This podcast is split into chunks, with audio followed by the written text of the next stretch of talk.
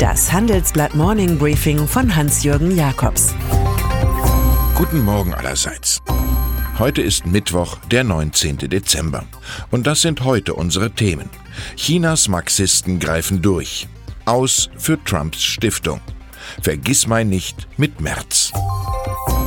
40 Jahre marktwirtschaftliche Reform feiert China in diesen Tagen.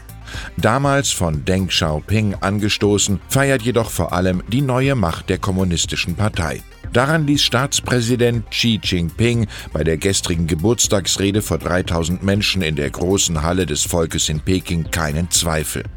Die erste Lektion aus den 40 Jahren sei das Bedürfnis nach der Führungskraft der Partei über alle Aufgaben hinweg. Xi fordert eine Revitalisierung des Marxismus-Leninismus. Lasst den modernen chinesischen Marxismus noch brillantere Strahlen der Wahrheit aussenden. Deng, der frühe rote Kapitalist, war im Vergleich der Erde noch näher gewesen. Es ist egal, ob eine Katze schwarz oder weiß ist, solange sie die Mäuse fängt. Eher gemein als gemeinnützig war die Stiftung des Donald Trump, die nun aufgelöst wird. Sie sei wenig mehr gewesen als ein Scheckbuch, um unternehmerischen und politischen Interessen von Herrn Trump zu dienen, erklärt New Yorks Staatsanwältin Barbara Underwood. Die Trump-Familie habe 2,8 Millionen Dollar Spendengelder benutzt, um Wahlkampf zu finanzieren, Rechtsansprüche zu begleichen, für Hotels zu werben und sich persönliche Gebrauchsgegenstände zu kaufen. Seit 19 Jahren habe sich der Vorstand der Stiftung nicht mehr getroffen. Trump machte es einfach so, wie jetzt in der US-Regierung, er entschied alles selbst. Die Tugenden verlieren sich im Eigennutz, wie die Ströme sich im Meer verlieren, befand François de la Rochefoucauld. Nicht zu Trumps Befehl stand, gehört die US-Notenbank Federal Reserve. Also versucht er sich hier in allen möglichen Formen an extremer Beeinflussung. Ginge es nach seinem Willen, soll die Geldinstitution heute Abend auf keinen Fall, wie allgemein erwartet, auf ihrer Sitzung die Zinsen erhöhen. Deshalb mahnt der Präsident aktuell, die Zentralbanker dürften keine weiteren Fehler machen. Sie sollten lieber den Markt fühlen. Lasst euch nicht nur von nichtssagenden Zahlen leiten.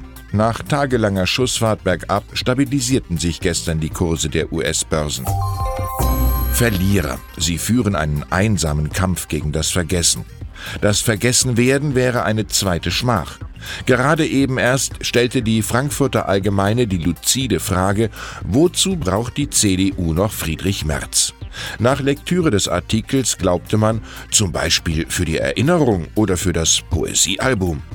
Dann meldete sich Multi-Aufsichtsrat Merz, der das Rennen um den CDU-Vorsitz knapp verloren hat, just in derselben Zeitung. In einem Interview der Kategorie Vergiss mein nicht. Ein Ministeramt würde er sich aufgrund meiner Erfahrung in Wirtschaft und Politik zutrauen, das sei aber Sache der Kanzlerin. Merz probiert sich im Aggregatzustand höherer Erfahrung in der Kunst der Selbstbewerbung aus. Es könnte beim nächsten Koalitions-Shake-up ja etwas frei werden. Und noch jemand will sich durchaus selbstironisch an der ein oder anderen Stelle mit meinen dürftigen Erfahrungswerten einbringen. Karl Theodor zu Guttenberg. Bis zum Zeitpunkt der Plagiatsaffäre CSU-Star. In zwei Interviews thematisiert der Investor aus den USA das Provinzhafte des neuen CSU-Stars Markus Söder. Er bezweifelt, dass sich der neue Parteivorsitzende für diese große Aufgabe eignet.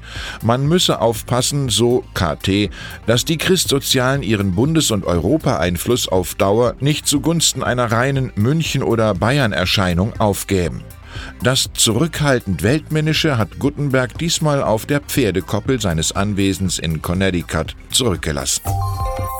Im Folgenden hören Sie eine kurze werbliche Einspielung. Danach geht es mit dem Morning Briefing weiter. Man muss nicht alles besitzen. Wer flexibel und nachhaltig wirtschaften möchte, mietet seine benötigten Textilien bei Mewa. Vom Putztuch bis zur hochwertigen Arbeitsbekleidung bietet Mewa Textilien und Zubehör für alle Branchen. Die praktische Textil-Sharing-Möglichkeit schont Budgets und Umwelt zugleich. Krebstherapien sind teuer. Eine Behandlung mit körpereigenen gentechnisch veränderten Immunzellen kostet 320.000 Euro. Was darf ein Leben kosten, fragt deshalb unsere heutige Titelstory. Der neue Chef des Schweizer Pharmakonzerns Novartis, Vasant Nareshaman, hat da seine ganz eigene Sicht. Wir müssen aufhören, nur auf die absoluten Preise zu schauen. Es geht um eine Bewertung des Behandlungserfolgs. Das klingt so selbstverständlich, dass kaum einer zu fragen wagt, was mit Pay to Performance in diesem Fall eigentlich genau gemeint ist. Jahresrückblicke erscheinen heute vereinzelt ja schon Ende November.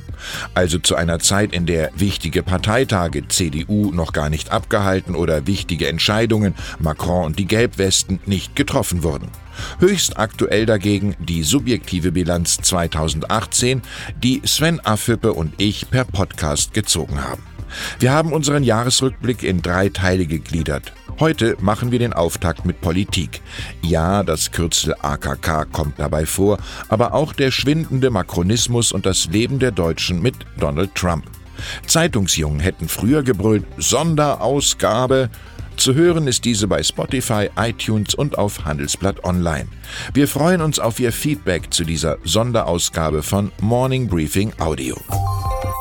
Und dann ist da noch Stefan Gemkow. Der 58-jährige langjährige Lufthanseat und Vorstandschef des Familienunternehmens Haniel.